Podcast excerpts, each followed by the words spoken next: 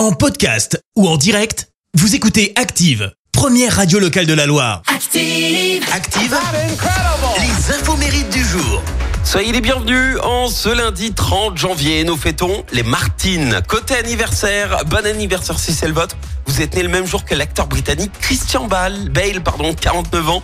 Acteur euh, précoce, hein, seulement 13 ans. Il a obtenu le rôle principal dans le film Empire du Soleil de Steven Spielberg. Et il fait partie des acteurs les plus demandés de sa génération car il a un énorme point fort.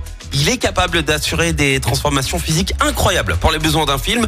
Exemple, en 2004, il a perdu 28 kilos. Il devient squelettique pour le rôle de Trevor Resnick dans The Machinist. Et six mois plus tard, il reprend 45 kilos pour le rôle titre dans Batman Begins. Trop fort.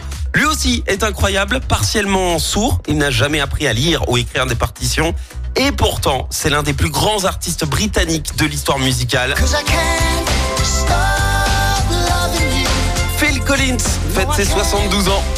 Il a commencé à jouer de la batterie à l'âge de 5 ans et dans les années 70, il passe une audition pour intégrer le groupe Genesis et c'est à la suite du départ de Peter Gabriel qu'il s'est mis à chanter puisque les auditions pour remplacer Peter Gabriel n'avaient absolument rien donné. Alors succès en groupe, succès en solo, mais aussi succès au cinéma.